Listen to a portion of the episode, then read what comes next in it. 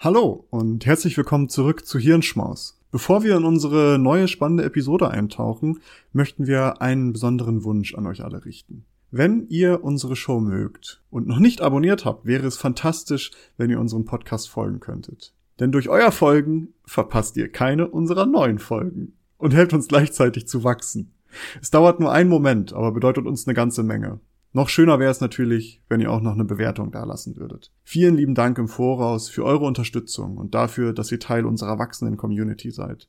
Jetzt aber rein in die Episode. Wir hoffen, dass sie euch gefällt. Hallo zusammen. Äh, diese Woche ist etwas, ja, tatsächlich mal wieder was Besonderes. Also eigentlich immer besonders bei uns hier auf dem, auf dem Kanal. Aber wir haben ja schon vor längerer Zeit mal angedeutet, dass wir eine äh, Reihe wieder produzieren wollen. Und diese Reihe soll um die geplante Cannabis-Legalisierung der Bundesregierung gehen.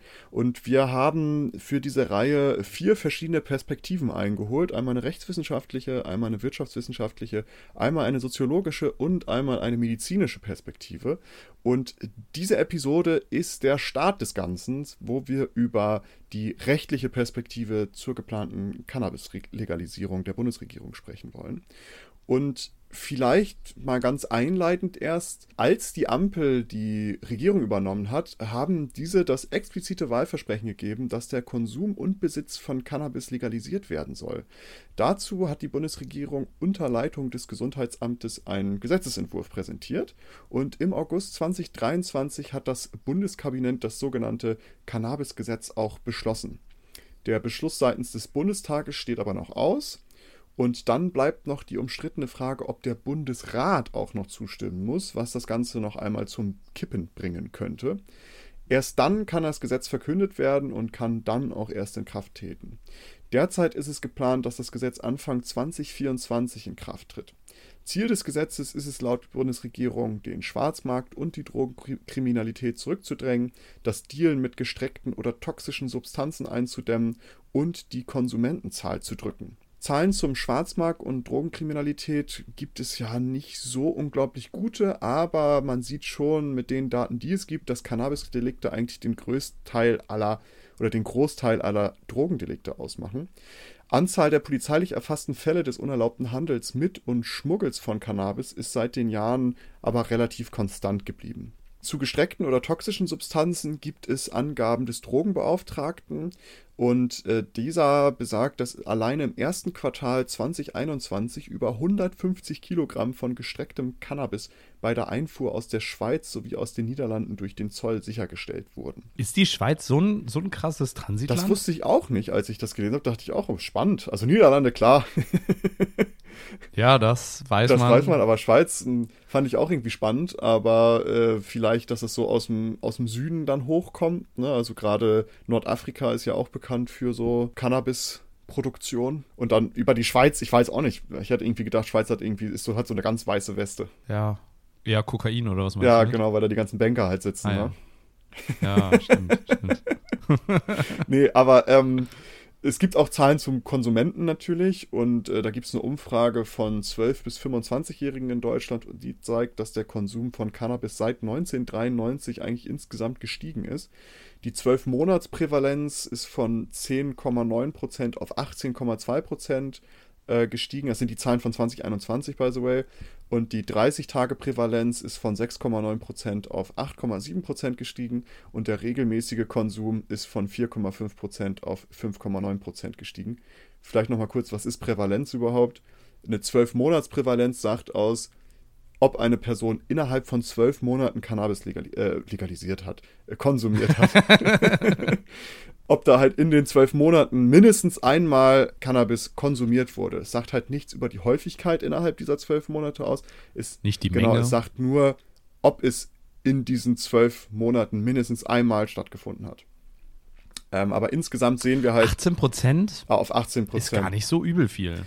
Ja, aber so hochgerechnet auf Deutschland so, ne, es sind halt doch schon ein paar Millionen Menschen, ne? Ja, aber ich hätte jetzt gedacht, so in der, dass das doch noch einen Tacken verbreite, verbreiteter ist. Auf der anderen Seite werden ab Zwölfjährige gefragt. Ich wette mit dir, da waren, und die Quote wird wahrscheinlich ähnlich hoch bleiben, aber da gab es ganz viele coole Zwölfjährige, die gesagt haben, ja, ja, klar, ja, ja, ich habe schon gekifft. Ja, das ist ja generell die Problematik bei solchen Umfragen, ne? Man weiß nie, ob sie es wirklich wahrheitsgemäß alles beantworten. Aber es ist auf jeden Fall ein gutes Indiz. Also die Tendenz, entweder die Leute lügen mehr oder kiffen mehr. Aber es geht auf jeden Fall, die Umfragewerte gehen. Oder hoch. beides. Oder Dann beides. fragt man sich nur, wo ist der Zusammenhang? Gibt es da einen kausalen Zusammenhang? Lügen die Leute mehr, weil sie mehr kiffen? Oder äh, genau. kiffen die Leute mehr, weil sie mehr lügen? Darum soll es aber eigentlich gar nicht gehen. Wir wollen wirklich ernsthaft über die ganze Thematik aus verschiedenen Sichtweisen reden. Und darum sind wir auch äh, sehr, ja, happy und freuen uns sehr, dass wir das nicht alleine machen müssen, sondern mit kompetenten Gästen, die halt viel mehr zu dieser ganzen Thematik sagen können. Und weil wir heute ja über die rechtliche Sicht sprechen, haben wir heute auch einen Rechtswissenschaftler dabei. Und äh, dieser Rechtswissenschaftler ist der Dr. Robin Hoffmann und er ist Strafrechtler und Kriminologe an der Universität Maastricht in den Niederlanden. Seine Forschungsinteressen liegen vor allem in der grenzüberschreitenden Zusammenarbeit der Strafverfolgungsbehörden im Kampf gegen die transnationale Kriminalität und der Strafrechtsvergleichung. Er hat mehrere EU-Forschungsprojekte durchgeführt, unter anderem zu Community Policing im Kosovo und zur Rechtshilfe in Strafsachen zwischen Staatsanwälten aus Deutschland, den Niederlanden und Belgien. Robin Hoffmann ist Volljurist und hat 2016 am Lehrstuhl für Kriminologie und Polizeiwissenschaft der Ruhr-Universität Bochum zum EU-Strafrecht promoviert. Er war Gastwissenschaftler an der Universität Oslo, evaluierte EU-Forschungsprojekte für äh, Deloitte Brüssel und berät zu Fragen der Cannabis-Legalisierung in Europa. Darüber hinaus ist er diplomierter Soziologe und war als Rechtsreferendar für das Auswärtige Amt in Berlin und das UN-Jugoslawien-Tribunal in Den Haag tätig. Moin Robin, schön, dass du heute dabei bist und unsere Fragen zum Recht und Cannabis-Legalisierung beantworten möchtest. Wir freuen uns sehr, dass du dabei bist. Hallo. Ja, hallo, schön bei euch zu sein. Super, ich würde mal sagen, wir, wir steigen einfach direkt rein. Und zwar, wenn du grob mal umreißen müsstest, bevor wir ins Detail gehen. Was plant die Bundesregierung eigentlich jetzt ganz genau, also was heißt nicht ganz genau, grob umreißen erstmal, was, was plant die mit der Legalisierung? Ist es wirklich eine Legalisierung?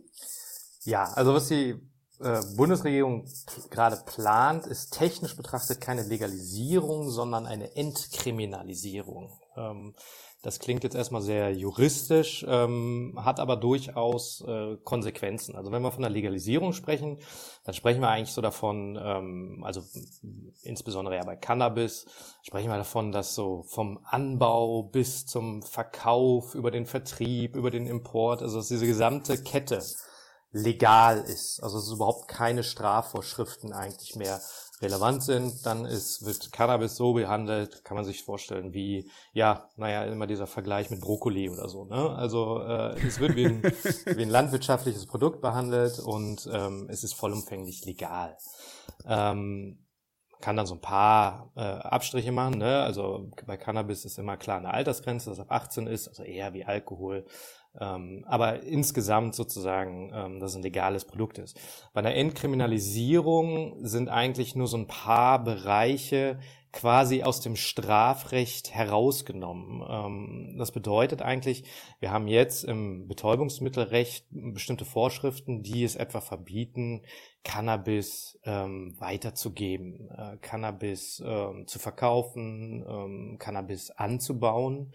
Ähm, und die werden eigentlich ähm, gelockert. Das heißt, dass bestimmte Verhaltensweisen nicht mehr unter Strafe stehen. Und ähm, da plant die Große Koalition, dass man etwa zwei Pflanzen zu Hause, so in der Badewanne oder im Wohnzimmer, wo man immer das auch machen möchte, dass man die anbauen darf, ja, und dann das Cannabis ernten darf und dann darf man eine bestimmte Menge äh, dann auch zu Hause vorrätig haben und das konsumieren.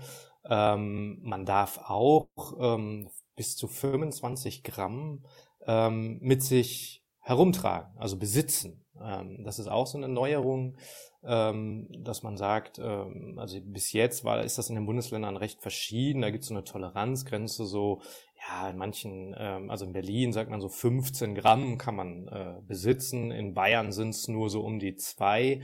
Da passiert einem nichts.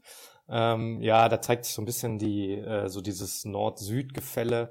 Äh, die Bayern sind da etwas intoleranter, aber letztendlich, ähm, äh, dass man das also ganz auch aus dem Strafrecht rausnimmt. Das heißt also auch, wenn die Polizei einen erwischt mit, ähm, mit 25 Gramm, dann wird also auch keine Anzeige geschrieben, ähm, sondern die lassen einen dann sozusagen da laufen, mehr oder weniger. Und dann das dritte große ähm, so Projekt in diesem Gesetzesentwurf ist, dass man Cannabis-Clubs erlaubt. Das heißt also, dass man sich mit Gleichgesinnten zusammenschließen kann und dann in so einem Verein ähm, eigentlich Cannabispflanzen anbaut und äh, dann nicht gemeinsam raucht oder konsumiert, aber es dann also mit nach Hause nehmen darf, so eine gewisse Menge. Und ähm, das hat einfach den Vorteil, jeder, der mal vielleicht selbst versucht hat, eine Cannabispflanze anzubauen, das ist nicht irgendwie so, ein, so eine Büropflanze oder so ein Fikus oder so, ne, oder so ein Gummibaum. Das ist richtig eine komplexe Pflanze, die braucht sehr viel äh, ja Zuneigung, würde ich mal sagen. Also die braucht, äh, da braucht man viel, die braucht viel Sonnenlicht. Das heißt also, man muss mit mit äh, künstlichem Licht arbeiten. Ähm, die braucht auch Dünger und das ist also schon eine, eine ziemliche Aufgabe. Und diese Cannabis-Clubs ist eigentlich die Idee, dass man sagt, na ja, lass uns doch die Pflanzen einfach zusammen in so einem geschützten Ort gemeinsam aufziehen, dann können wir eine gemeinsame Beleuchtungsanlage oder Bewässerungsanlage, ähm, können wir darin investieren und wir haben dann auch wen, der sich damit vielleicht besser auskennt äh, als man selbst und dann kann man da die Pflanze aufziehen und dann das äh, Gras mit nach Hause nehmen. Das ist so die Idee dahinter. Ne? Das ist eine lustige Idee. Dieser Cannabis-Club, den finde ich immer irgendwie so, okay, spannende Idee, habe ich so bis jetzt noch nicht gehört. Ist das nicht ein Konzept, was aus Spanien, glaube ich, kommt? In Spanien gibt es die, glaube ich, schon. Ja, also es gibt die Cannabis Social Clubs. Also ich finde, diese Cannabis Clubs sind eigentlich eine sehr deutsche Idee, indem man dieses Social da irgendwie rausnimmt und nur noch einen Cannabis-Club hat. Also die Idee ist eigentlich in den 90er Jahren schon entstanden, dass man sagt, äh, lass uns zusammen treffen, lass uns zusammen die, die Cannabispflanze anbauen und dann so im, im, im Rahmen von Gleichgesinnten das Ganze konsumieren. Ja? Ähm, zusammensitzen, im, ja, wie in so einem Coffeeshop oder in so einem Café halt, nur eben ne, mit Cannabis. Und ähm, das ist eine richtige Bewegung gewesen. Die hat in den 90er Jahren ihren Anfang genommen in Spanien, das stimmt, ähm, aber ist auch in Portugal und in Belgien sehr populär geworden.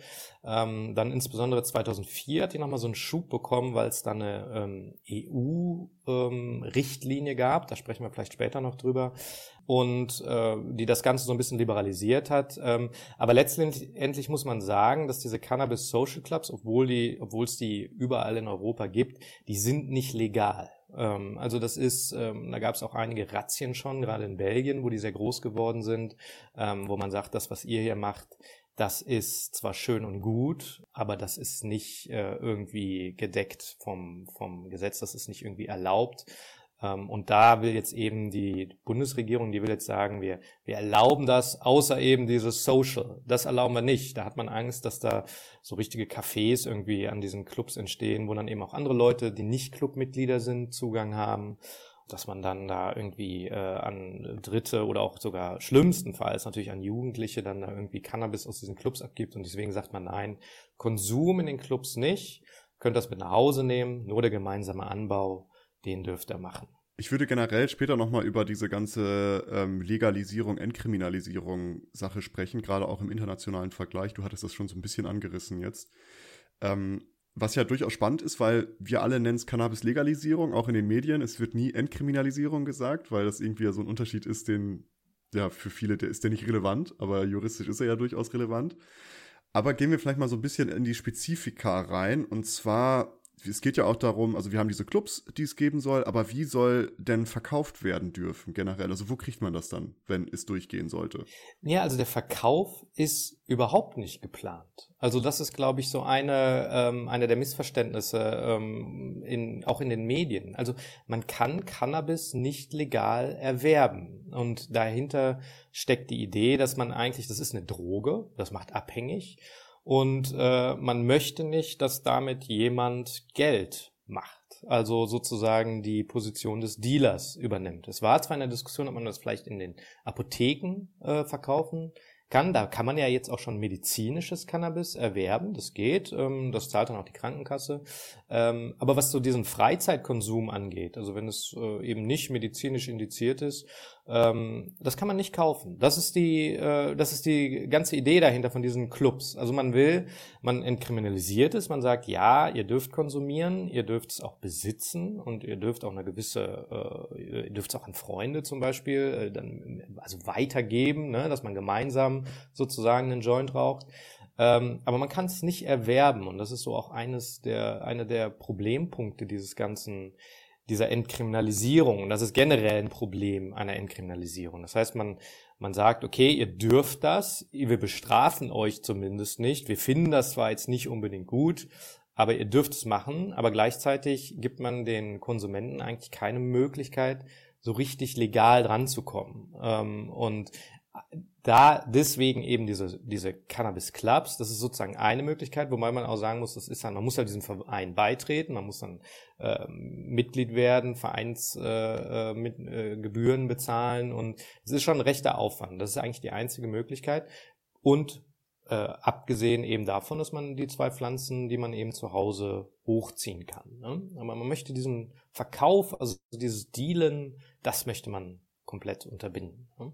Ja, aber ich meine, das klappt ja jetzt noch nicht mal. Äh, dann, wenn so gesehen Cannabis legal äh, zu konsumieren, ist es ja sowieso schon, aber entkriminalisiert ist, da habe ich schon selbst wieder äh, äh, falsch äh, äh, benannt, aber wenn es dann entkriminalisiert ist, viele Menschen sich dann denken, ach ja, probiere ich mal aus, dann bleibt ja im ersten Schritt erstmal nur der Gang zum jetzt schon vorhandenen Dealer. Wenn man jetzt böse nachdenkt, könnte man denken, die hätten eine richtig gute Lobby gehabt, die gesagt haben, nee, nee, nee, uns macht ihr nicht das Geschäft kaputt. Also das ist ja äh, schon eine sehr komische Entkriminalisierung, ja. weil es ja im Endeffekt die Kriminalität oder die, das organisierte, die organisierte Kriminalität nochmal stärkt, weil sie ja wahrscheinlich einen großen Markt damit irgendwie eröffnen.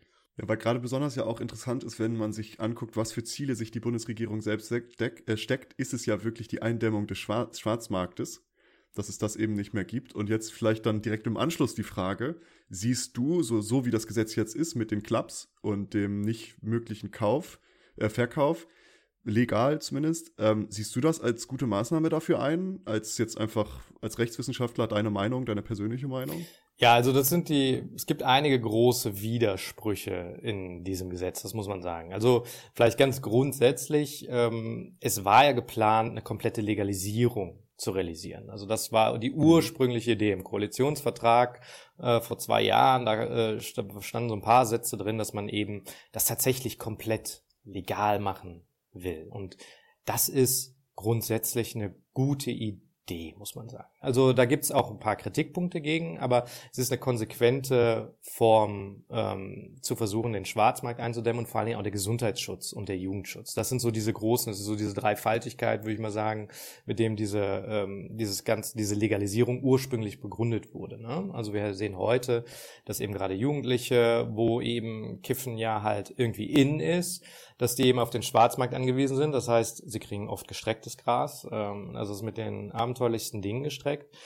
Sie kriegen hochpotentes Gras, was auch ähm, äh, sehr problematisch ist. Ähm, und sie kommen in Kontakt mit Dealern. Und so ein Dealer, der hat dann immer so ein paar so Proben mal von hier, willst du nicht mal Ecstasy probieren oder ich hätte da noch äh, ein paar härtere Sachen, sag mal Bescheid, äh, wenn du da Interesse hast.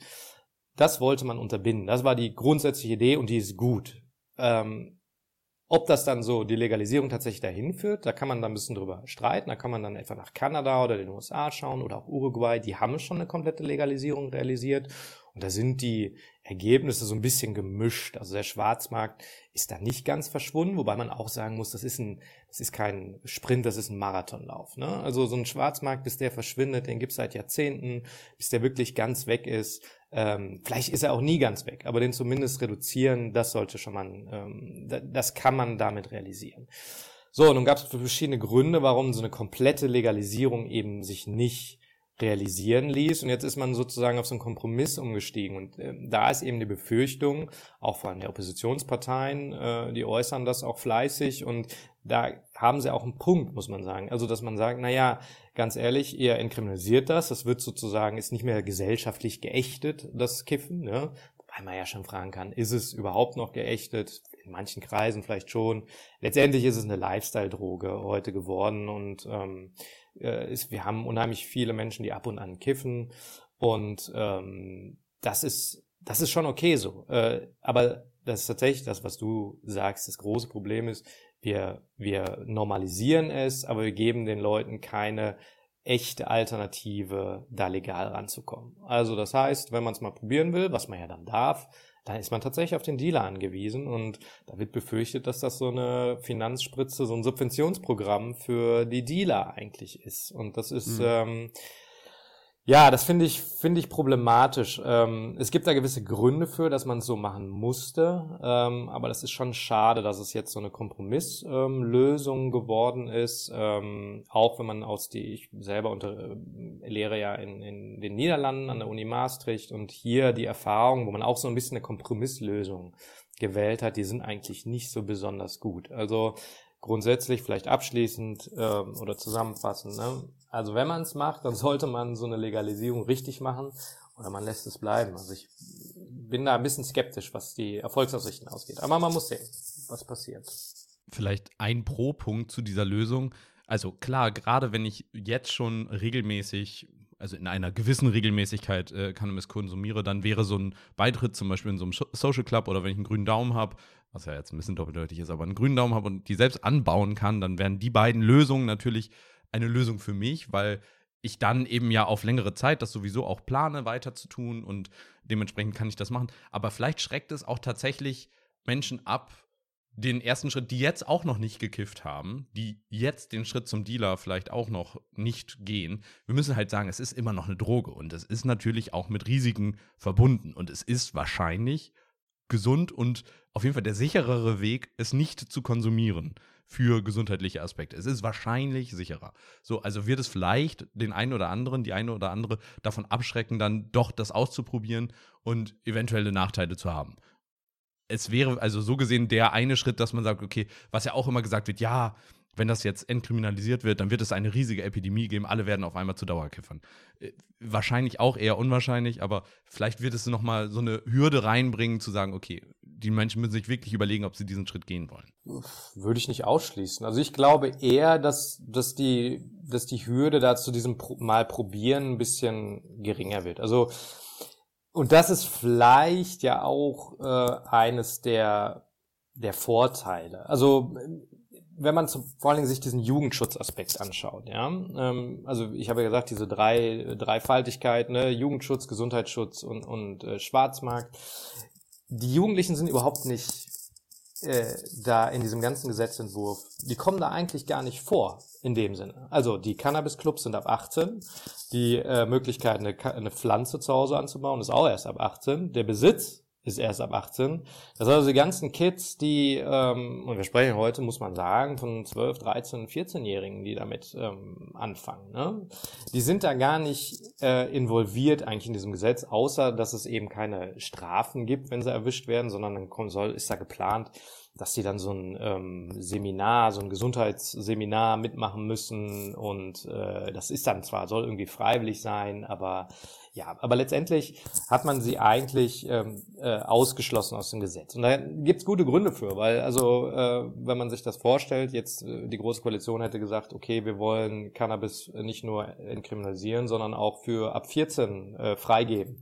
Äh, das ist irgendwie unrealistisch. Ja? Also das ist dieses Dilemma, was man hat. Man will es für den Jugendschutz machen, aber eigentlich kann man die Jugendlichen da gar nicht äh, äh, wirklich vernünftig mit einbeziehen.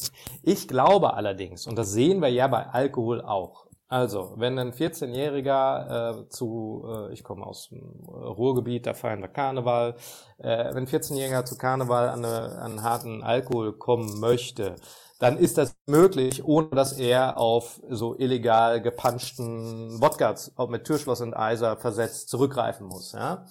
Man kennt, man kennt wen, man hat Freunde, die sind älter, man hat einen großen Bruder, der einem irgendwie das besorgen kann. Und ich glaube, dieser, dass man so einen Trickle-Down-Effekt, nenne ich es jetzt mal, ja, also so ein, so ein Effekt, dass eben durch die Cannabis-Clubs eben viel qualitativ hochwertiges Cannabis wird im Umlauf sein. Also es wird, glaube ich, nicht so ganz schwer sein, da ranzukommen, dass, so dass man nicht zum Dealer gehen muss, sondern man kennt wen, der kennt wen oder man hat einen Kumpel, der hat zwei Pflanzen zu Hause. Wenn man es wirklich probieren will, dann muss man also nicht irgendwie äh, des Nachts zum Bahnhofviertel da irgendwie in eine dunkle Ecke gehen, sondern da kommt man so dran. Und ich glaube, das wird für Jugendliche auch der Fall sein, so dass wir vielleicht da sogar einen positiven Effekt sehen könnten. Ich hoffe es zumindest. Das muss man dann aber langfristig beobachten und evaluieren, ob das tatsächlich der Fall sein wird. Aber das ist ja generell so eine Frage, die sich, die sich, mir gerade gestellt hat, wenn ich jetzt in so einem Club bin, ich bin jetzt Mitglied und ich mache da mit mit Pflanzen hochzüchten und ernten und was auch immer. Also ich darf das rein theoretisch weitergeben an Leute, die nicht in diesem Club sind? Ja, da ist das Gesetz so ein bisschen schwammig. Also man darf es dann aus dem Club mit nach Hause nehmen, Und wenn dann zu Hause in diesem geschützten Raum dann Freunde da sind, dann darf man das auch gemeinsam konsumieren. Also das ist immer so dieses Textbuchbeispiel, damit werden viele Jurastudenten so im ersten Semester äh, gequält. Ähm, da geht es darum, dass also bis jetzt es so ist, dass man Cannabis konsumieren darf. Man darf also einen Joint rauchen. Das ist erlaubt. Man darf aber kein Cannabis weitergeben. Und wenn man dann also im Kreise sitzt, im, im, im Park und äh, einen Joint raucht äh, und in dem Moment, wo man diesen Joint weitergibt, macht man sich sozusagen strafbar und äh, äh, da sieht man eigentlich, wie, wie realitätsfern dieses, dieses ganze Gesetz irgendwie ist. Also dass in dem Moment der Weitergabe ist dann die Strafbarkeit begründet und ähm, das ist eben, soll nicht mehr so sein. Ähm, das, und von daher ist dieses Gesetz, also was, was ähm, den gemeinsamen Konsum angeht, das geht schon. Man darf es nicht an Minderjährige weitergeben. Ich denke, das, ich glaube, das ist klar geregelt. Ähm, die will man da ausschließen. Aber dass das trotzdem passieren wird, ist ja irgendwie, ähm, also da muss man schon sehr realitätsfern sein, wenn man ja. glaubt, dass das, und vielleicht, wie gesagt, also ist das ja auch ein bisschen gewünscht, dass eben die Jugendlichen nicht mehr auf die Dealer angewiesen sind, sondern eben ja, vielleicht einen großen Bruder haben mit zwei Pflanzen oder einen Kumpel oder so. Ähm, ja. Vielleicht eben noch mal kurz zu den Pflanzen. Ich weiß jetzt gar nicht, wie viel trägt denn so eine Pflanze? Also 25 Gramm darf ich haben. Wenn ich zwei Pflanzen habe, komme ich dann nicht sofort über 25 Gramm? Muss ich dann nicht sowieso Sachen abgeben, wenn ich mich nicht, wenn ich nicht viel zu viel zu Hause haben möchte? Ja, aber du trägst es ja nicht immer bei dir. Du kannst es ja einfach zu Hause. Ja, aber wenn ich es zu Hause habe, besitze ich doch mehr. Dann gehört es ja. doch trotzdem mir. Ja, also das, äh, ich bekenne das nicht im Detail, wie diese Pflanzenaufzucht geht. Ähm, also nicht aus eigener Erfahrung zumindest, sondern ähm, das stimmt tatsächlich. Also dass die Pflanzen mehr tragen. Ähm, ich glaube bis zu, äh, da können ein paar hundert Gramm auf so einer Pflanze, glaube ich, wachsen bei so einer Ernte und das so in so einem sechswöchigen Zyklus. Ähm, also das kann schon ein bisschen mehr sein. Ähm, ja, Gute Frage. Vielleicht, ja, man muss das dann vernichten, auf den Kompost äh, werfen oder äh, es ist nicht ganz, ganz genau geregelt äh, da drin. Das sind aber, das sind eh so, so ein paar Widersprüche. Also diese 25 Gramm, ähm, die man besitzen darf, die sind gedeckelt auf 50 Gramm im Monat. Das ist auch so ein interessanter. Also man darf nicht mehr als 50 Gramm im Monat besitzen. Und das okay. ist eine ziemlich interessante juristische Konstruktion, die ähm, wenig Sinn ergibt, die aber etwa in Portugal so ähnlich durchgeführt wird. Also Portugal hat ähm, ist eigentlich das Paradebeispiel für eine Entkriminalisierung. Dort ist tatsächlich erlaubt, 2,5 Gramm am Tag zu besitzen. Letztendlich aber kann man 25 Gramm bei sich haben, allerdings über den Zeitraum von 10 Tagen. Das heißt, also die konstruieren das irgendwie so rum, wenn man jemanden mit 25 Gramm erwischt, dann geht man davon aus, dass das 10 Tage reicht und er nicht mehr, äh, äh weil er nur 2,5 Gramm am Tag davon konsumiert, ist er nicht mehr äh, in diesen 10 Tagen ähm, Cannabis, dass er da nicht mehr von besitzen wird. Das ist, ähm, da gibt es eine höchstrichterliche Entscheidung zu, da die ist, äh, also habe ich mir sagen lassen, ich lese leider kein Portugiesisch, aber dass die Richter da selber etwas schmunzelnd ähm, über diese Konstruktion äh, äh, darüber urteilen, sagen, das ist okay. Und das ist natürlich der Grund liegt darin, dass es Vorschriften auf europäischer Ebene gibt, die halt sagen, naja, der persönliche Konsum, ja, den könnt ihr in den Mitgliedstaaten in der EU entkriminalisieren. Jetzt ist die Frage, was ist der persönliche Konsum? Ja, das ist also so eine kleine Menge, die man so am Tag ja, konsumiert. Ähm, 2,5 Gramm in Portugal. Ist schon recht viel. Ich glaube, das sind so 10 Joints etwa. Kommt drauf an, wie, wie, äh, wie hart man sich die, die dreht. Ja. Ähm, aber letztendlich, äh, und da ist auch so eine, na, ist also ein bisschen so ein, so ein schwacher Punkt in, im, in dem Gesetz. 25 Gramm für den persönlichen Konsum, das ist schon sehr viel. Also da bleibt die Frage bestehen, ist das konform eigentlich noch mit europäischem Recht? So eine große Menge. Und ähm, die Portugiesen haben das eben gelöst, haben gesagt, na ja, aber es sind ja nur 25 Gramm auf 10 Tage, also sind es ja offiziell nur 2,5 Gramm pro Tag. Wir Deutschen haben das nicht gemacht. Das ist also 25 Gramm am Tag. Und da kommt dann in eine, in einen Problembereich, der, wo ich mir etwas unsicher bin, ob das vielleicht sogar gewollt ist, aber letztendlich kriegt man das Problem, dass man die Dealer eigentlich noch schwer von den Konsumenten unterscheiden kann. Also 25 Gramm bei sich zu führen, da kann man schon ganz gut mit dealen am Tag. Und ähm, jetzt kann ich mir vorstellen, dass vielleicht die Große Koalition auch geplant hat, dass die Dealer auch ein Stück weit zu entkriminalisieren, aus zwei Gründen. Einerseits zu sagen, naja, wenn wir es entkriminalisieren, irgendwo müssen die Leute das doch herhaben, also müssen Dealer äh, natürlicherweise, muss, muss es die geben. Ja? Und zweitens, ich meine, oft ist gerade diese kleinen Dealer, ja, die kommen, äh, sind junge Männer aus irgendwie prekären Verhältnissen oftmals ja, vielleicht wollte man die auch in den Genuss kommen lassen, der Kriminalisierung und sagen, ja gut, also solange ihr nicht da auf großer äh, Ebene das Ganze macht, dann ähm, fallt ihr auch unter diese Entkriminalisierung, ihr seid dann auch, ähm, kommt da auch in den Genuss davon. Ich weiß es nicht, ob äh, das der Grund war, es ist so ein bisschen Spekulation. Also das, aber ich, ich stelle mir jetzt auch generell, wenn wir nochmal auf diese Clubs zurückkommen und auch was jetzt den Verkauf und die Menge, Besitz, wenn wir das alles nochmal zusammennehmen, du hattest vorhin gesagt, es ist ja, wenn man realistisch drüber nachdenkt und mal sich einfach ehrlich ist, gibt es wahrscheinlich diesen Trickle-Down-Effekt, also dass Jugendliche da auch irgendwie rankommen, was vielleicht auch gewollt ist, was sinnvoll ist. Ähm, aber könnte es nicht auch so einen Effekt haben, dass das einfach so ein Graumarkt entsteht? Also, dass ich jetzt, ich zum Beispiel, ich melde mich jetzt bei dem Club an, ich kiff aber selbst gar nicht ich hole mir meine monatliche Ration ab, sag, super Jungs, hier meine 25 Gramm, Hammer, nehme ich mit nach Hause und dann verticke ich das an Freunde. Also dann bin ich hier zu Hause und sag so, yo, ich bin hier Mitglied, ich habe das für euch gemacht, hier, gebt mir einen Zehner, kriegt ihr einen Gramm oder wenn ihr gute Freunde seid, kriegt ihr einen besseren Kurs, was auch immer. Und dann hat man so einen kleinen Graumarkt. Man hat plötzlich irgendwie seine Kumpels, man hat einen Kumpel, wo man weiß, der ist im, der ist im Verein, der macht die ganze Mühe, wir schmeißen zusammen und bezahlen vielleicht seine Gebühren oder was auch immer.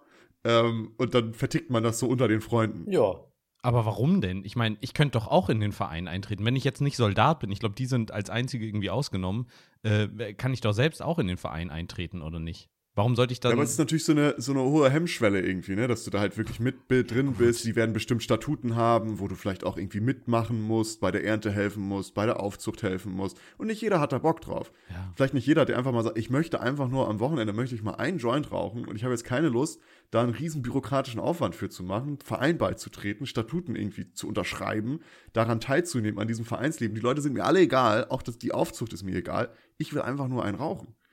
Und dann hast du dann Kumpel, wo du weißt, ach, der ist da aber drin. Der kriegt seine wöchentliche Ration von 25 Gramm, weil die da 20 Pflanzen gemeinsam bewirtschaften. Wieso vertickt er mir nicht mal einen Zehner? Ja, äh, also das halte ich für ein realistisches Szenario. Wobei ich würde ja wohl hoffen, äh, dass du deinen Kumpels da nicht nur einen guten Preis machst, sondern sagst, ja, pass auf, hier, äh, komm mal vorbei, kannst du auch bei mir rauchen, dann machst du dich nämlich auch nicht strafbar. Ähm, ja, klar, also das wäre natürlich eine Straftat. Also das müssen wir vielleicht auch nochmal direkt ja. sagen. Das wäre natürlich eine genau. Straftat, genau. wenn man das dann verkaufen genau. würde, aber diese Möglichkeit besteht ja. Ne, wenn man es für, wenn man es für Geld weitergibt ähm, und auch wenn man es jetzt so, ja, äh, ja, also das, ähm, das wird wahrscheinlich so einen Graumarkt geben. Ich bin mir noch nicht ganz sicher, ob das nicht vielleicht Vielleicht ist das die bessere Lösung. Ich meine, jetzt ja. haben wir einen, jetzt haben wir einen Schwarzmarkt. Ja. Was ist besser, ein Schwarzmarkt oder ein Graumarkt? Irgendwie ist Grau ist ja irgendwie ist noch nicht ganz weiß. Ne, weiß wäre dann ein legaler Markt oder wo man in einen in einen Shop geht und dort ähm, Cannabis kauft. Ähm, ja, aber es zeigt ja auch, also es ist bei weitem nicht perfekt diese die ganze Lösung. Ne? Also es ist irgendwie da wurde in vielen Ecken, ähm, ja, wurde das Ganze eingedampft und ein bisschen rumgedoktert und ähm, da kommt dann sowas bei raus. Aber das ist halt oft bei Gesetzen, ne? dass dann irgendwie so ein, gerade bei so einem Klar. großen Vorhaben, dass dann eben irgendwie ein Kompromiss ist und ähm, ja, ideal ist das sicherlich nicht.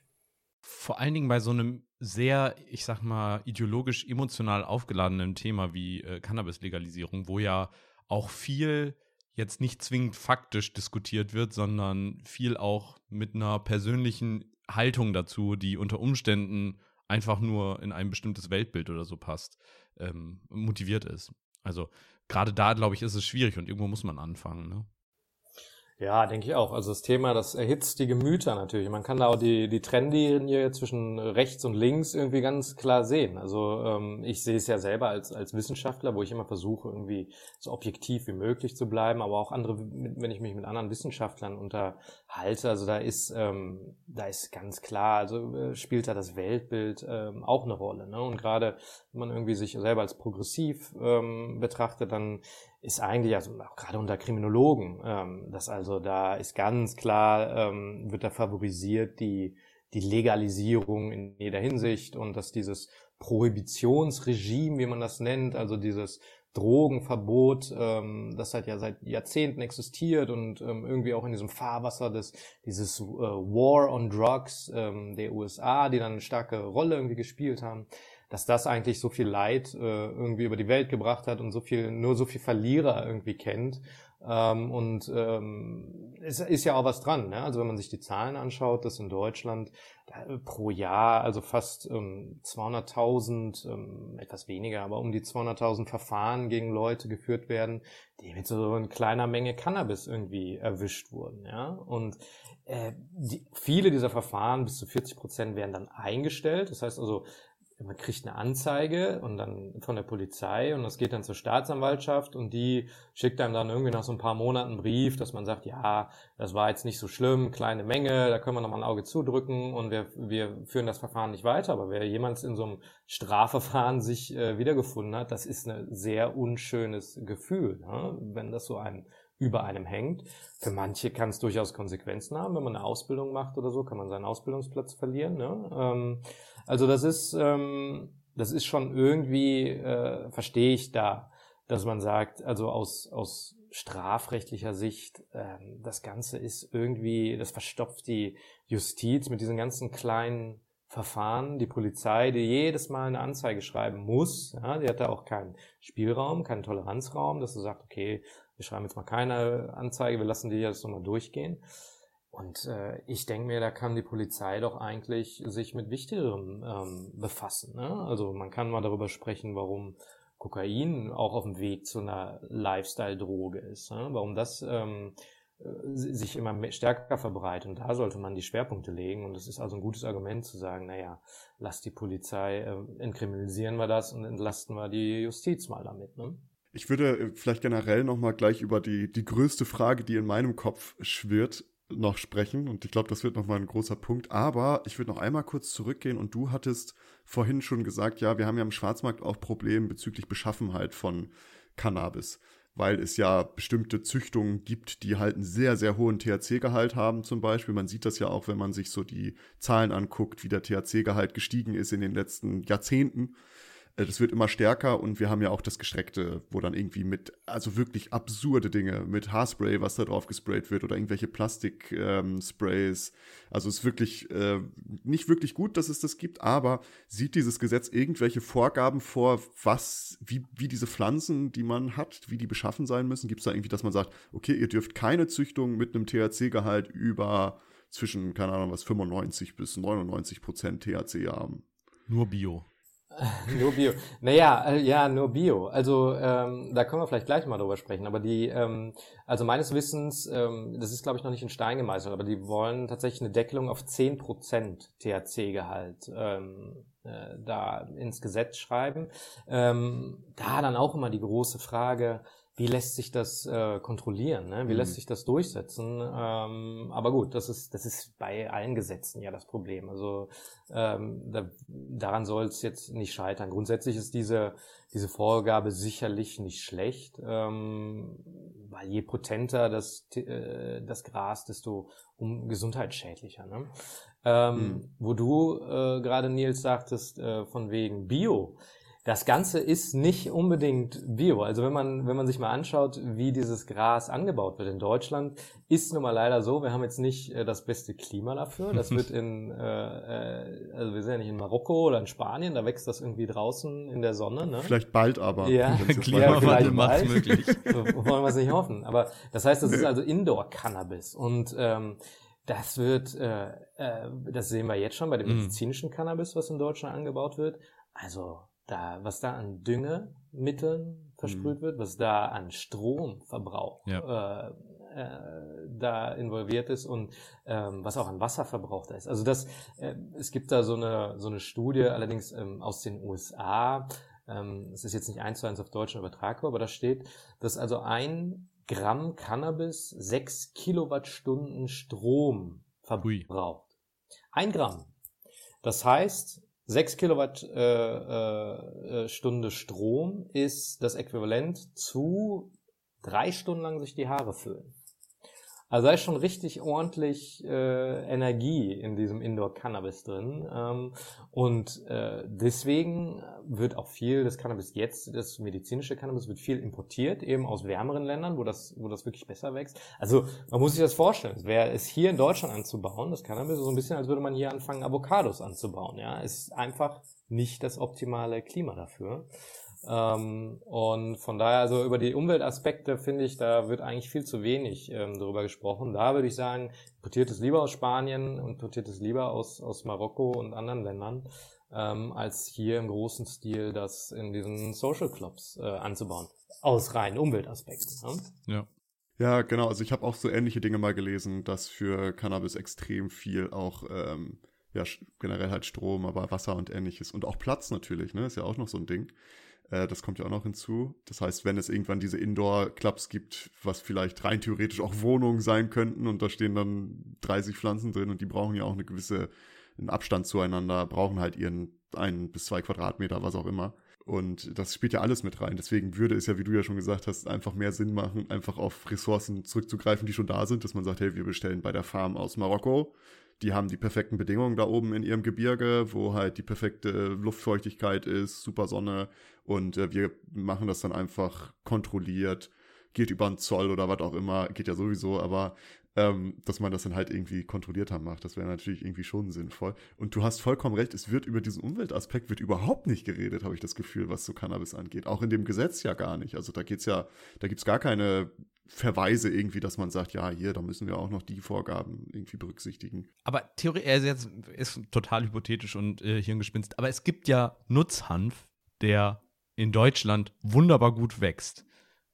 Theoretisch müsste man doch dann eine Züchtung machen, der, der, der hier, die hier gut wächst und Cannabis, also THC äh, enthält, oder? Vielleicht kann man so ein GMO-Cannabis ja. machen. Das ist eine super Geschäftsidee. Das müssen wir rausschneiden. So, rausschneiden, direkt wieder Business-Idee. ja, machst du mal. Kriegt er bestimmt dann Probleme mit der EU dann, äh, mit, äh, ah, okay. wenn er damit anfängt. Ja. Aber äh, letztendlich, äh, ich bin kein Botaniker, ne? aber dieser Nutzhanf ist, ähm, den gibt's seit Jahrhunderten in Deutschland. Da wurden früher äh, Kleidung äh, daraus hergestellt. Ne? Das ist Dämmstoffe, so du kannst. Ja, ja.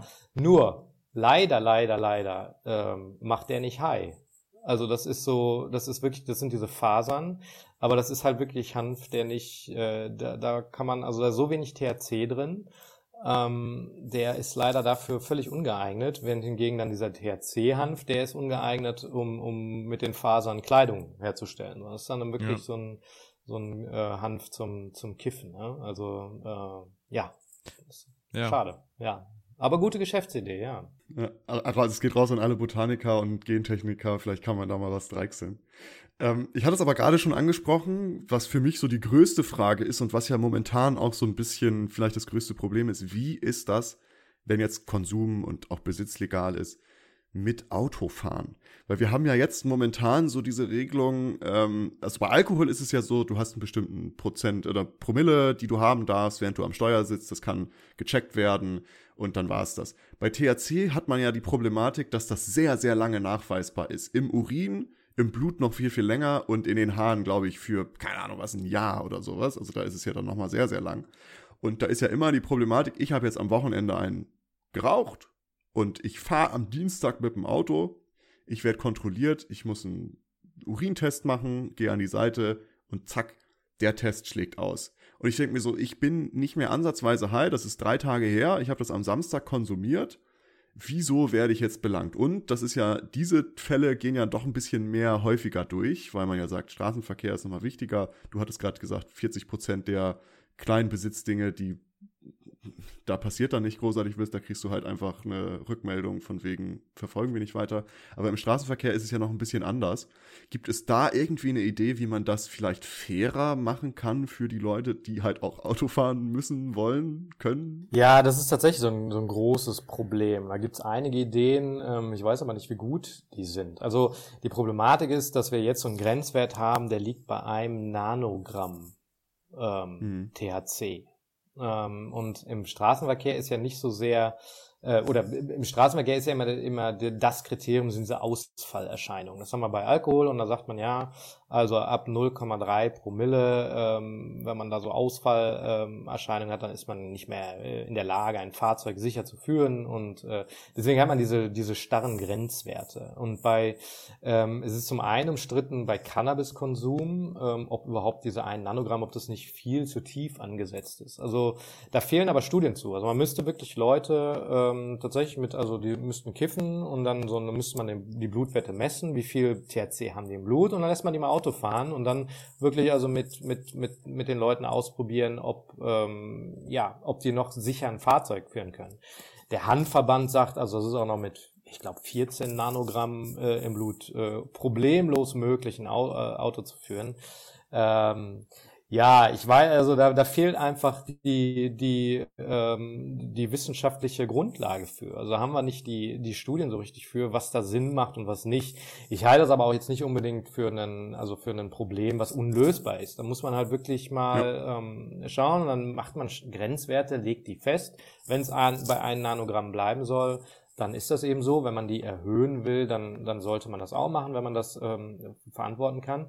Das Problem, was du ansprichst, ist natürlich dann, ähm, das hat mit dieser, ich weiß nicht, ob das die richtige Terminologie ist, ich bin ja kein Mediziner, aber mit dieser Halbwertzeit, glaube ich, im Blut zu tun. Das heißt also, man kifft am Samstag und am Montag hat man immer noch wenn man, wenn man vor allen Dingen regelmäßig kifft. Also bei regelmäßigen ja, genau. Kiffer ist das wohl ein Problem, dass die also am Montag, obwohl sie also fahrtüchtig wieder sind und überhaupt keine, ähm, äh, keine Probleme haben, ist es noch im Blut nachweisbar. Und die würden dann gegebenenfalls bei einer Verkehrskontrolle eben, würden die dann eben ihren durchaus da die Konsequenzen spüren. Und da hat man keine Lösung so richtig für. Und deswegen wird eben gerade eben vom Handverband gesagt, naja, wenn wir einfach die Grenzwerte höher setzen, dann können wir die Leute irgendwie auch ausscheiden. Aber das ist, das ist tatsächlich ein Problem, weil es nicht so simpel funktioniert wie, wie Alkohol, ne? wo man eben den abbaut und äh, am nächsten Tag dann irgendwie wieder fahren kann. Und äh, äh, das ist bei Cannabis so ein bisschen komplizierter.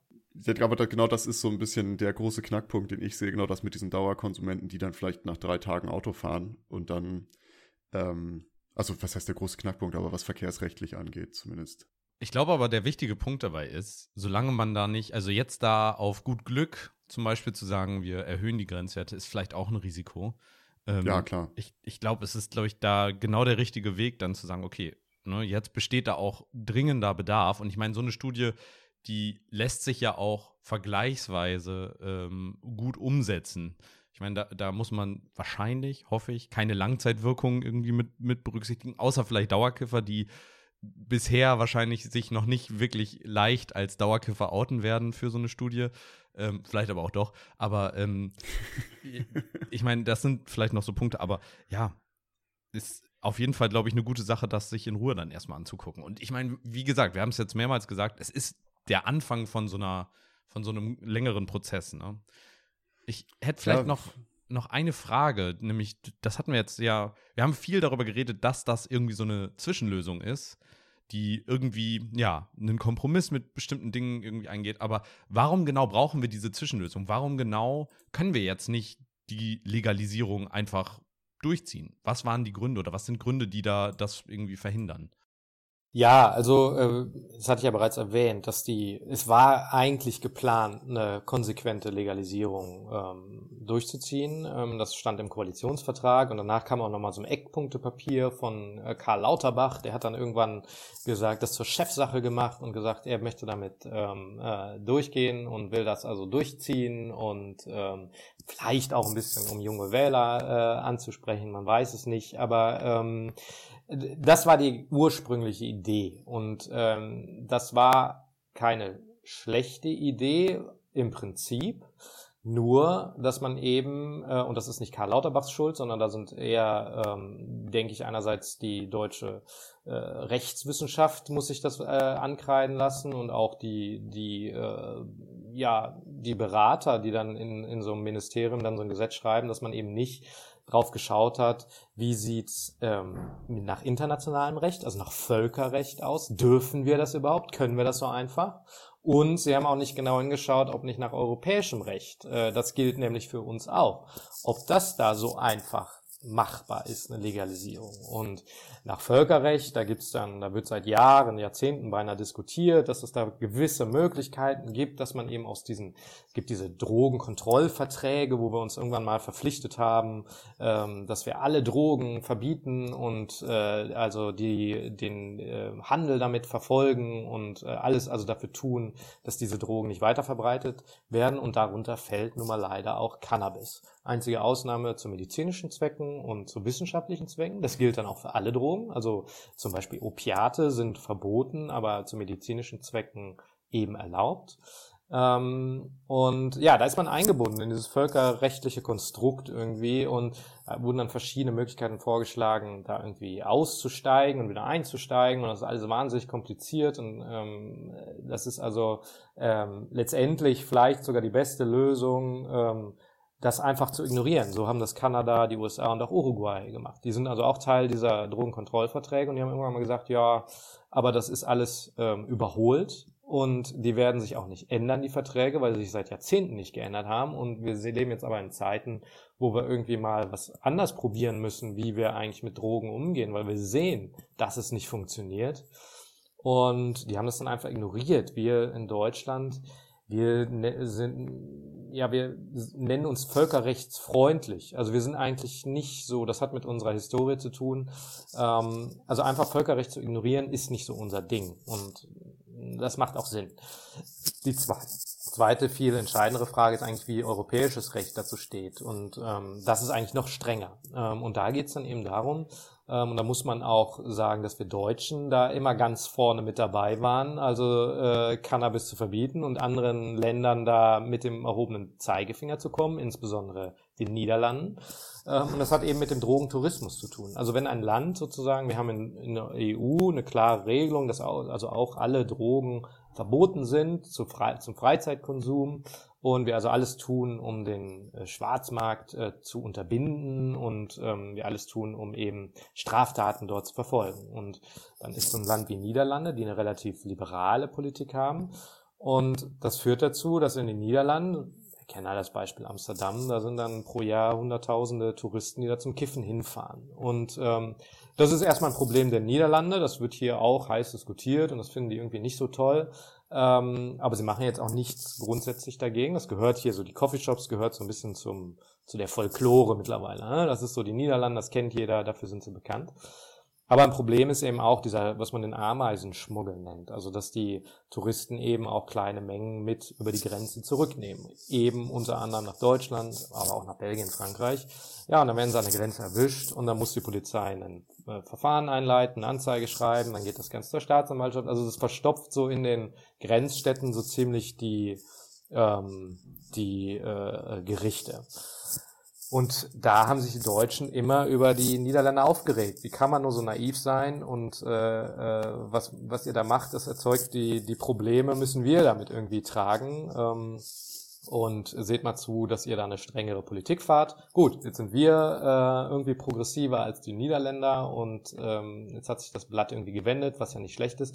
Aber das Problem bleibt bestehen. Also Drogentourismus, dass die Drogenpolitik in einem Land Auswirkungen haben kann auf einen mit anderen Mitgliedstaat. Und deswegen ist da immer das Problem, wenn wir jetzt da also vorpreschen und ähm, sozusagen ähm, eine Drogenpolitik installieren, die jetzt äh, nicht in Übereinstimmung mit den anderen Mitgliedstaaten ist, dass die uns verklagen vor dem Europäischen Gerichtshof.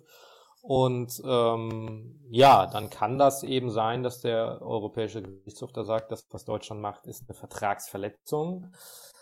Und dann müsste man so ein Gesetz dann zurücknehmen und dann ist alles wieder auf Null und das will man irgendwie vermeiden. Und das ist der Grund, warum Deutschland da dann irgendwie doch zurückgerudert ist und gesagt hat, wir machen jetzt so eine Light-Version. Also wir versuchen das irgendwie konform, noch gerade so mit europäischem Recht zu machen und hoffen dann, dass andere Mitgliedstaaten, ähm, Beispiel etwa Schweden, die haben eine sehr strikte Drogenpolitik, auch was Cannabis angeht, dass die uns dann nicht vor den EuGH zerren und uns da ähm, verklagen. Ähm, und deswegen dieses, Kom dieses Kompromisskonstrukt irgendwie, wo es scheint, dass alle ein bisschen unzufrieden mit sind, aber das ist nun mal, ja, das ist die Realität und ähm, da kommt man auch nicht so einfach raus. Also europäisches Recht, also außer wenn man wirklich sagt, okay, auf europäischer Ebene, wir versuchen mal die anderen Staaten davon zu überzeugen, dass wir da eine gute eine gute Strategie fahren und dass die anderen da mitmachen. Wir ändern das europäische Recht, aber es sieht nicht danach aus, muss man realistischerweise sagen würde ja auch noch mehr Zeit in Anspruch nehmen. Ne? Also wir alle kennen ja so schon Gesetzgebungsverfahren hier in Deutschland dauern ja schon lange und wenn man es auf EU-Ebene macht, dauert es ja noch mal länger. Ja, das ist wohl richtig. Ähm, das ist halt einfach so. Ja. ich meine, man kann es auch in vielen, vielen Dingen beobachten. Aber es ist, ich glaube, wie wir alle ja schon gesagt haben, es ist vielleicht einfach ein guter Anfang, um mal so ein bisschen wieder drüber nachzudenken. Und das bringt mich auch zu einer Frage, und du hast es schon so ein bisschen gemacht, äh, dass du schon das so ein bisschen mit Portugal verglichen hast.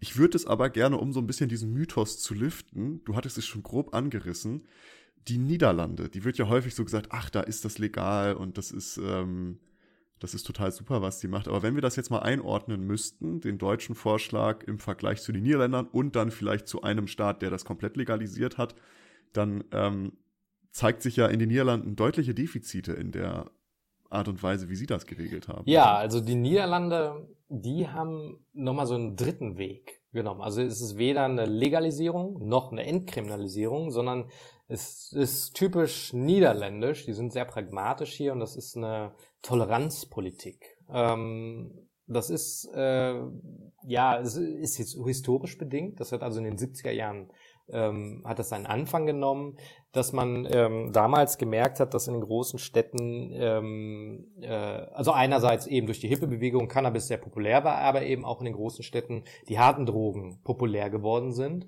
äh, gerade insbesondere äh, Heroin und dass man da eben äh, damals äh, äh, gesagt hat, okay, wir müssen irgendwie unsere Kinder davor schützen, dass sie zu den Dealern gehen, wo sie ihr Cannabis holen, ähm, dass sie da auch eben das Heroin, weil das waren immer die gleichen äh, Dealer, ne? Der, der Dealer, der das Cannabis hatte, hat dann eben auch das Heroin abgegeben und dann hat man äh, pragmatisch, wie man ist, gesagt, na ja, es ist zwar verboten und wir sind auch nach internationalem Recht äh, dazu verpflichtet, es zu verbieten, wir setzen es aber einfach nicht durch. Also wir tolerieren es einfach. Das hat die Staatsanwaltschaft äh, beschlossen.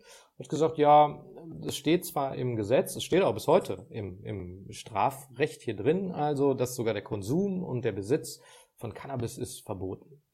Ähm, man setzt es nur nicht durch. Das ähm, hat dann so ein paar, äh, da kann man jetzt tief in die, ähm, juristischen Gründe gehen. Das hat mit dem sogenannten Opportunitätsprinzip zu tun, also dass hier die die äh, Strafverfolgungsbehörden viel mehr Spielraum haben, als das in Deutschland der Fall ist. Also es ist ähm, rechtskulturell bedingt, da will ich jetzt gar nicht zu sehr in die Details gehen, das ist vielleicht auch nicht so ähm, interessant. Aber was eben damals passiert ist, und da war man überrascht, dass eben dann die, die Coffeeshops entstanden sind. Also man hat gesagt, ihr könnt, wir tolerieren es, ihr könnt Cannabis selbst anbauen und ihr könnt es auch besitzen und rauchen. Und plötzlich hatte man dann mit Coffeeshops zu tun, die das verkauft haben. Und da hat man dann verpasst, zu sagen, okay, ähm, wir verbieten diese Coffeeshops. Die sind also überall im Land relativ schnell entstanden. Es ist ein großes Business geworden und ähm, da hat man dann auch so wieder pragmatisch reagiert und hat gesagt, na gut, wir geben Lizenzen dafür raus, wir versuchen es zu regulieren. Also Coffeeshops dürfen zum Beispiel nicht in der Nähe von Schulen äh, sein, also so ähm, versucht das weitgehend ähm, zu regulieren, die Coffeeshops. Aber dieses große Problem, was dann entstanden ist, dass diese Coffeeshops irgendwo das Cannabis ja herhaben müssen und die brauchen große Mengen. Sie können es nicht selber anbauen legal und sie kaufen bei organisierten Kriminellen ein. Es gibt überhaupt keine andere Möglichkeit. Und da sind dann große Netzwerke, gerade aus Marokko und der Türkei, entstanden, die dann ähm, das richtig professionell betrieben haben, den Import von Cannabis, der bis heute die Coffeeshops verpflegt, aber auch eine große niederländische Industrie, ja, das Nederwied, wie es hier heißt, also ähm, wo also hier in so abgelegenen Bauernhöfen und Scheunen Cannabis angebaut wird und das versorgt die ähm, die Coffeeshops, da kommt das Cannabis her. Keine Möglichkeit, das legal einzukaufen. Und man nennt das Ganze Hintertürproblematik. Also nach vorne geht's Cannabis legal raus, nach hinten kommt's illegal hinein. Und das ist der ganze Rattenschwanz an Probleme entstanden, dass eben sich hier organisierte Kriminelle festgesetzt haben, die, die große Netzwerke, die dann irgendwann auf Kokain umgestiegen sind und die Niederlande sind heute so der zentrale Punkt der Drogenproduktion in Europa. Also hier kommen die Drogen rein, nicht nur Cannabis, auch Kokain. Ähm, und ist es hier gerade so die südlichen Provinzen, ich nenne das immer so das Silicon Valley der Ecstasy-Produktion. Also die besten Ecstasy-Pillen kommen aus Holland und die werden also global vertrieben, gehen in die ganze Welt hinaus. Und das hat alles den Anfang genommen mit Cannabis. Ne? Ja, das äh, finde ich nämlich immer interessant, weil wenn man so über Niederlande redet, dann ist es immer so, ah ja, das ist so toll und gut, dass sie das so liberal machen. Aber es ist ja genau das, es ist, wird einfach nicht verfolgt, es ist verboten und die haben damit ein riesen Problem bekommen. Äh, Gerade Rotterdam ja natürlich auch mit dem Hafen, ne, dass die halt einfach diesen riesen Umschlagplatz von Drogen da irgendwie sich äh, teilweise geschaffen haben, weil sie organisi organisierte Kriminalität damit indirekt zugelassen haben. Ähm, Finde ich spannend. Wenn wir vielleicht jetzt so langsam äh, den Bogen kriegen, wenn du bist ja auch äh, Kriminologe und beschäftigt sich viel damit. Das bedeutet ja im Grunde genommen auch die Frage, was bedeutet dieses Gesetz kriminologisch für Deutschland, aber auch international, weil momentan, du hattest es schon angesprochen, haben wir ja diese ganzen Grenzkontrollen. Ähm, wir kommen aus Grenznähe, also da sind wir geboren, also wir kennen es sehr, sehr gut, dass man, wenn man mit dem Auto über die Grenze fährt und wieder zurück, dass man kontrolliert wird oder mit dem Zug, dass Züge sogar länger warten müssen, weil die Polizei da reingeht. Also das gab es früher auch lange, dass die da wirklich zehn Minuten Wartezeit eingeplant haben und nicht direkt durchfahren konnten, weil dann erstmal sieben, acht, neun Polizisten durch den ganzen Zug gegangen sind. Ähm, aber was bedeutet dieses Gesetz? Wird es das irgendwie besser machen? Was ist so deine Einschätzung in der Kriminalitätsverfolgung? Ja, also ich bin da sehr, sehr vorsichtig optimistisch, hm. ähm, dass da tatsächlich, ähm, also dass das einen maßgeblichen Einfluss auf gerade, also kriminologisch ist der Schwarzmarkt ja interessant, dass es da eine Rolle, große Rolle spielen wird, glaube ich eher nicht. Ähm, also ich glaube, der große, wo es tatsächlich einen Unterschied machen wird, ist bei der Justiz und bei der Strafverfolgung. Also wenn für die Polizisten ähm, diese ganzen kleinen Strafverfahren, ja, wegen, wegen geringen Mengen Cannabis, wenn die wegfallen, ähm, das ist schon mal eine große Entlastung für die Polizei und dann äh, auch für die Justiz, wobei der Richterbund hatte auch schon kritisiert, dass dann eben dafür andere Klagen kommen werden, etwa von Nachbarn, die sich darüber über den intensiven Cannabisgeruch im, im Haus aufregen ja. oder ich glaube das also nicht, ähm, dass das ein Problem wird. Was natürlich sein wird, ist ein großer Kontrollaufwand für die Cannabis Clubs. Der ist ganz klar, der wird dann aber nicht unbedingt, muss nicht unbedingt von der Polizei durchgeführt werden, sondern kann dann das Ordnungsamt, äh, ist dann dafür zuständig und letztendlich glaube ich auch nicht, dass da so viel, da wird dann vielleicht stichprobenartig mal kontrolliert, aber letztendlich ähm, glaube ich nicht, dass das tatsächlich so eine große Belastung wird. Also in diesem Bereich, glaube ich, wird es, werden wir die Vorteile sehen. Was diese Dreifaltigkeit, Jugendschutz, Gesundheitsschutz, ähm, äh, Schwarzmarkt angeht, ich glaube, da wird das Gesetz tatsächlich die Ziele weitgehend verfehlen. Ähm, Zumindest kurzfristig. Also bei diesem Gesetz muss man eh sehen, die Wirkung davon, selbst wenn wir jetzt eine vollständige Legalisierung hätten, die Wirkung davon, die würden erst Jahre später, also wir sprechen hier über lange Zeiträume, dass sich tatsächlich so ein, so ein, so, da was ändert, wo es gesellschaftlich so tief verwurzelt ist, so seit Jahrzehnten eben dieser Schwarzmarkt besteht und äh, in Kanada zum Beispiel, da haben viele, ähm, da haben sie eine Studie durchgeführt und viele haben gesagt, ja, Cannabis ist zwar jetzt legal erhältlich, aber ich bleibe bei meinem Dealer, weil wir kennen uns seit, seit vielen Jahren und wir vertrauen uns so. Das ist so ein bisschen wie die Deutschen so ein Verhältnis zu ihrem Automechaniker haben. Ja? Wenn man da so einmal einen guten gefunden hat, dann bleibt man irgendwie dabei. Ne? Und das ist so mit den Dealern tatsächlich auch so. Ja? Also der hat das beste Gras und da kann ich vertrauen und äh, von daher, also dass der Schwarzmarkt, wenn er verschwindet oder reduziert wird, ganz verschwinden wird er eh nie, aber dass er reduziert wird, da sprechen wir wirklich von langen Zeiträumen. Jugendschutz, Gesundheitsschutz, Gesundheitsschutz und Jugendschutz, das ist dieser Trickle-Down-Effekt möglicherweise, dass der einen positiven Effekt hat, aber letztendlich glaube ich, dass da nicht viel, dass wir da nicht viel Erfolge sehen werden mit dem Gesetz. Das ist leider so. Für den Konsumenten, für die, ich glaube, für die wirklich regelmäßigen Konsumenten ist dieser Cannabis Club ist eine gute Alternative. Ähm, das ist eine gute, gute Sache. Für alle anderen, für sie so ab und an mal konsumieren, ja, wer weiß, ob der Graumarkt, der dann entsteht, ob der das auffangen kann. Ähm, das muss man sehen.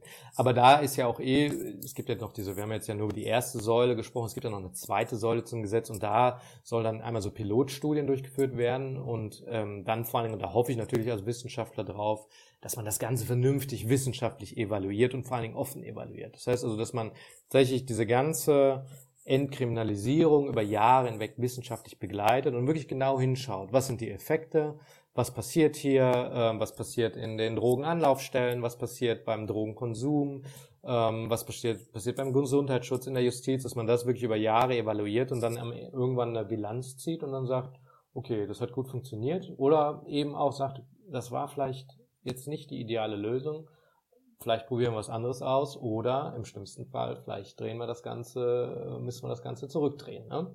Aber da muss man wirklich offen sein und äh, das vernünftig untersuchen.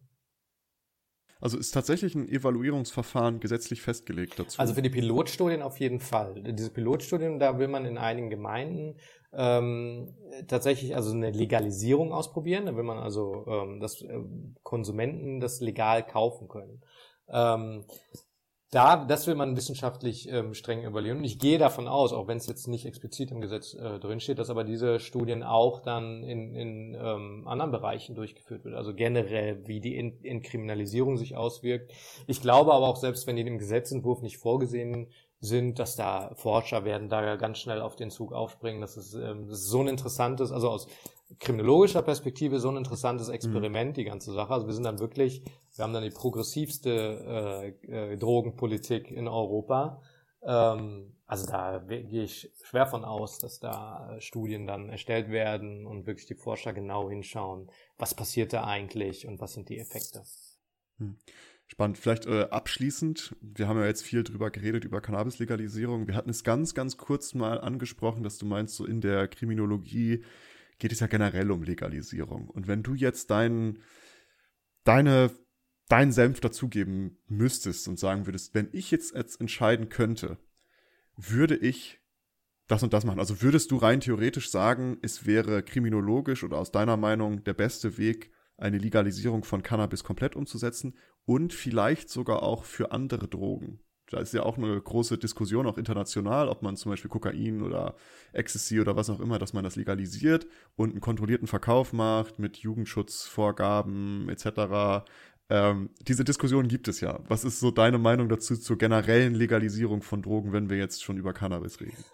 Ja, also unter den Kriminologen ähm, bin ich da äh, wahrscheinlich eher auf der Seite der zu Zurückhaltenden. Ähm, da gibt's nicht viele von. Ähm, also gerade unter Kriminologen ist es durchaus ähm, ja on vogue, kann man sagen. Also zu sagen, okay, man müsste eigentlich alle Drogen, äh, also dieses ganze Pro Prohibitionsregime, das ist gescheitert. Wir müssten eigentlich tatsächlich mal alle Drogen legalisieren, dann hätten wir diese ganzen Auswirkungen, die ja vor allem in Südamerika ähm, beim Kokain, also das destabilisiert ja ganze äh, Staaten, ja? ähm, Afghanistan ja. beim Heroin. Wir probieren seit Jahrzehnten irgendwie das zu kontrollieren und wir schaffen es nicht. Das ist, ja, die Zahlen der Konsumenten steigen, die Auswirkungen auf, auf Staaten werden immer schlimmer und irgendwie sind wir da irgendwann mal falsch abgebogen und sollten uns vielleicht mal überlegen, ähm, das zu korrigieren. Ähm, ich bin da zurückhaltend aus, aus verschiedenen Gründen. Ähm, also beim Cannabis glaube ich als Wissenschaftler, also sehe ich aus wissenschaftlicher Perspektive, ich glaube, eine Legalisierung ist eine gute Idee. Ich bin da jetzt nicht so äh, überragend optimistisch, wie viele andere das sind, die meinen, das muss unbedingt gemacht werden. Ich glaube, man sollte es mal probieren. Das hat damit zu tun, dass ich als Wissenschaftler Experimente mag und ich glaube, die, die Risiken sind bei Cannabis überschaubar. Also ich glaube nicht, dass, dass äh, äh, wir haben so viel Erfahrung mit Alkohol und das ist etwa vergleichbar äh, als Droge, ja, mit den gleichen Risiken verbunden. Äh, das ist nicht schön, es bleibt eine Droge, ganz klar. Ja, da muss man vorsichtig mit umgehen. Aber ich glaube, wir können die Risiken einschätzen. Und ich glaube, man sollte es doch man, man sollte es mal ausprobieren. Das sehe ich aus wissenschaftlicher Perspektive. Ähm, da würden jetzt die Kritiker sagen dann natürlich, ja, die Gesellschaft ist kein Experimentierfeld und äh, ja, ist, ist klar, aber die Welt wird nicht untergehen danach. Und ich glaube auch nicht, ähm, dass die Auswirkungen dermaßen negativ sind, beziehungsweise wenn man es als Experiment macht, muss man es, wie ich schon sagte, evaluieren. Und wenn man sieht, dass die Zahlen der abhängigen Jugendlichen nach oben schnellen, na, da muss man so ein Experiment dann abbrechen. Das ist auch klar. Also man muss es wirklich offen evaluieren und nicht sagen, ja, wir wollen das jetzt und äh, Legalisierung ist eh das Beste und wir schauen da nicht so genau hin, was passiert. Ähm, das, glaube ich, ist der falsche Weg. Bei den härteren Drogen sage ich ganz klar, also da, was heißt ganz klar, aber da glaube ich, dass die Risiken überwiegen, sie zu ähm, legalisieren. Also wenn wir bei Kokain und von Heroin äh, sprechen, auch bei, bei den synthetischen Drogen, ich glaube, da, das ist erstmal politisch nicht, nicht durchsetzbar ähm, und dass letztendlich die Risiken da meiner Einschätzung nach etwa zu groß ist. Also ich diskutiere da gerne mit Kollegen auch drüber, die eben ähm, sagen, wir sollten alle Drogen legalisieren und ähm, ich halte das aber für zu riskant in dem Sinne, dass das es ist zu wenig überschaubar, wie die Effekte davon wären. Ähm, und wenn man sowas einmal macht, und das ist ja ein, durchaus ein valides Argument, was immer von den Kritikern ähm, dargebracht wird, aber ist auch nicht ganz von der Hand zu weisen, die dann sagen, na ja, wenn wir es einmal legalisiert haben, wie holen wir das Ganze dann zurück, wenn wir merken, dass es nicht funktioniert? Und da sehe ich bei den härteren Drogen ähm, tatsächlich Probleme. Das soll nicht heißen, dass ich der äh, Meinung bin, dass wir, was wir was jetzt machen mit diesem War on Drugs, der irgendwie immer noch existiert und ähm, mit dieser harten Gangart gehen, dass das die ideale Lösung ist. Ähm, da könnte man sicherlich besser nachjustieren und bessere Politiken fahren. Ähm, aber in dieser grundsätzlichen Prohibition von harten Drogen glaube ich, dass das die, ähm, die bessere ähm, also die, sagen wir mal, die weniger riskante Alternative ist zu einer vollen Legalisierung. Interessant. Ähm, vielen lieben Dank, dass du den ganzen Einblick zum geplanten Gesetz gegeben hast und auch äh, jetzt zu der letzten Frage noch. Wir haben so ein bisschen so, ein, so eine Tradition in diesem Podcast, dass wir ganz am Ende eine kurze Frage stellen, die überhaupt nichts mit dem Thema zu tun hat, wo man einfach aus Jux und Dollerei etwas hat. Und hier ist es, glaube ich, eine ganz äh, passende Frage, weil du lebst ja in den Niederlanden, du bist da an der Universität Maastricht. Nils ist äh, an der niederländischen Grenze groß geworden. Ich bin halb Niederländer. Wenn wir etwas, was schätzt ihr an diesem Nachbarland? Es kann etwas ganz Banales sein. Aber habt ihr etwas, wo ihr sagt, oh, das würde ich gerne so für Deutschland übernehmen oder das mag ich einfach an diesem Land? Also ich kann mal anfangen, dann könnt ihr, könnt ihr überlegen. Weil ich habe da, ich denke da schon seit Jahren drüber nach, warum das nicht in Deutschland existiert. Und ich bin ja so ein Freund von so Self-Checkout-Kassen zum Beispiel an so Supermärkten. Es kommt jetzt, ich liebe das, man kann einfach hingehen, man kann so in seinem introvertierten Modus da durch den Shop laufen. Und in den Niederlanden gibt es sowas schönes Demür oder Febo oder wie sie alle heißen, wo man sich auch so Fastfood einfach aus der Mauer ziehen kann.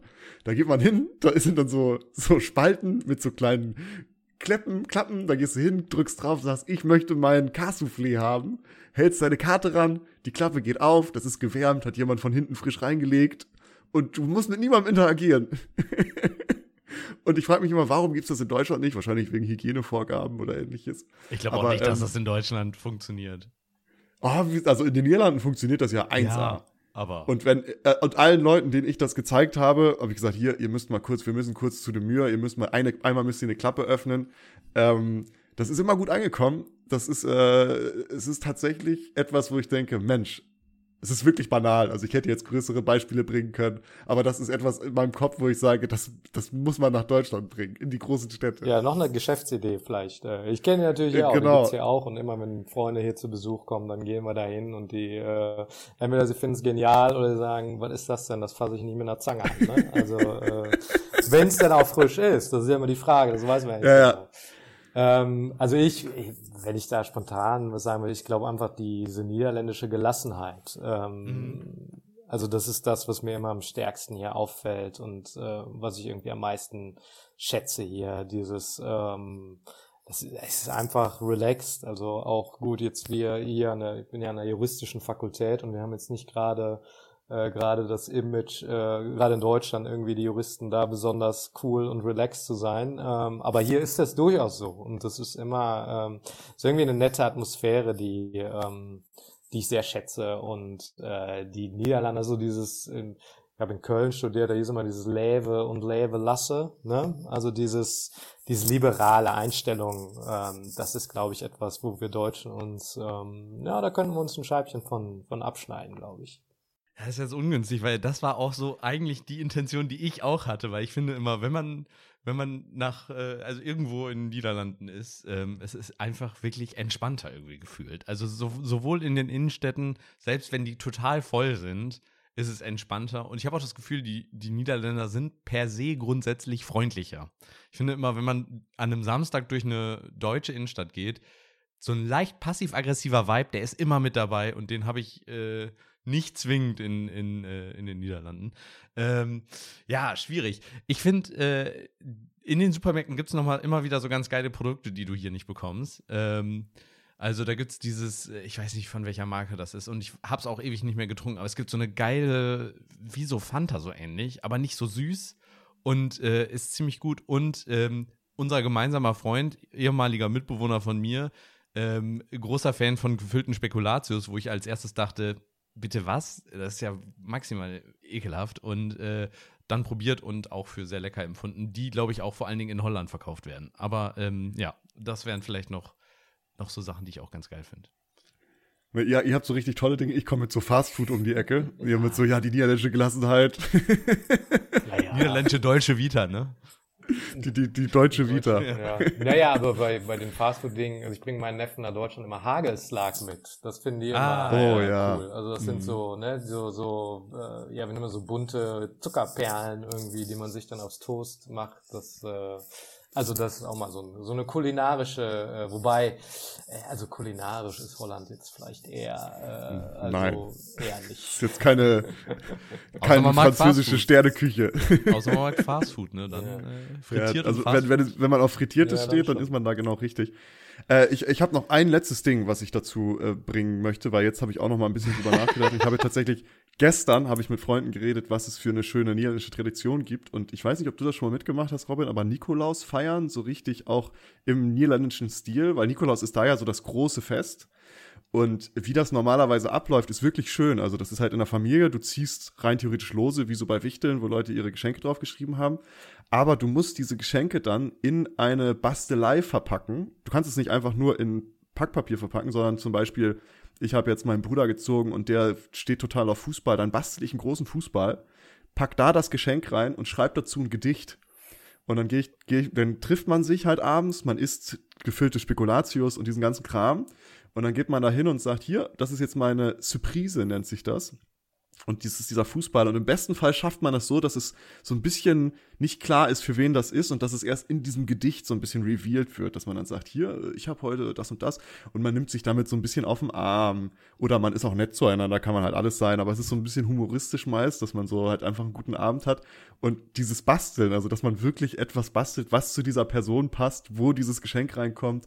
Und dazu gibt es dann noch ein Gedicht. So, das ist irgendwie eine sehr charmante Tradition, finde ich. Und äh, vielleicht ist das, äh, das nochmal als Nachschub zu meinem Fast-Food-Take. Sehr ja, schön.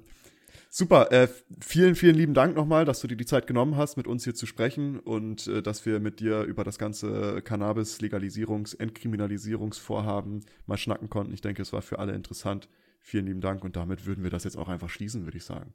Bis zur nächsten Woche. Ciao, ciao. Tschüss. Ciao. Danke, dass ihr diese Episode komplett gehört habt. Solltet ihr uns hier noch nicht folgen, würden wir uns sehr freuen, wenn ihr unseren Podcast abonniert und bewertet. Wir stecken viel Arbeit in dieses Projekt und freuen uns über jedes Feedback. Folgt uns gerne auch auf Instagram und oder Twitter, wenn ihr absolut nichts mehr verpassen wollt. Links dazu findet ihr in der Episodenbeschreibung. Danke für den Support, hoffentlich bis zum nächsten Mal.